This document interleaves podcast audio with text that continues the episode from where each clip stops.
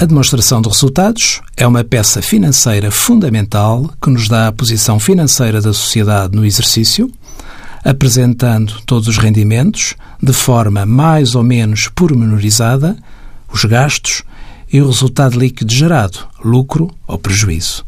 O lucro gerado não corresponde exatamente a dinheiro em caixa, pelo que uma empresa com lucro pode não ter dinheiro a entrar em caixa.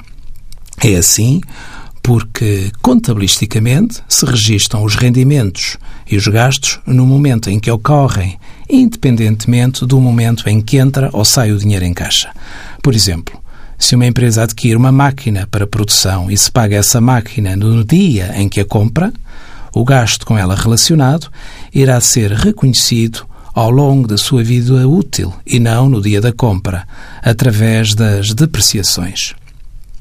No reconhecimento das vendas, o valor que é apresentado na demonstração de resultados inclui as vendas que a empresa faz a crédito. O mesmo acontece com as compras.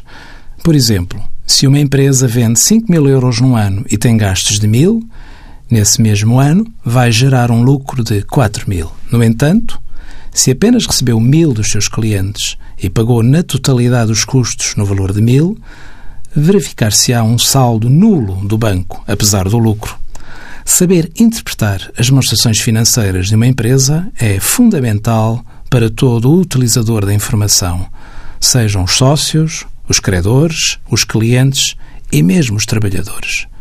Envie as suas dúvidas para conselhofiscal.tsf.occ.pt.